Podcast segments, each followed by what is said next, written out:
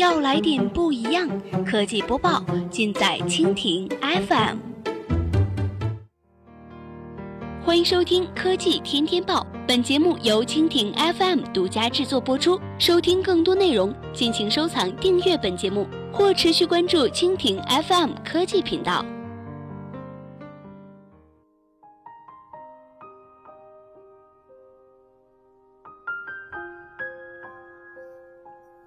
今天的科技天天报，我们一起来关注一下：万达院线以三百七十二亿收购万达影视，募资八十亿。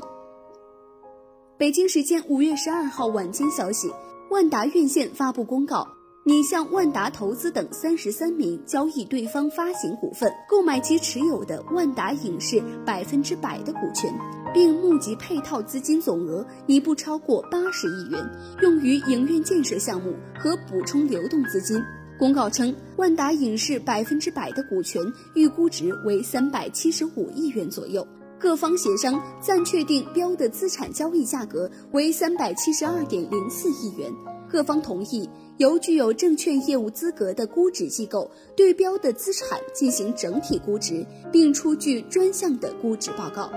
各方参考该估值报告载明的标的资产估值，协商确定标的资产交易价格。同时，万达院线拟采取询价问询的方式，向不超过十名符合条件的特定对象非公开发行股份募集配套资金。本次募集配套资金总额拟不超过八十亿元，扣除发行费用后将用于影院建设项目和补充流动资金。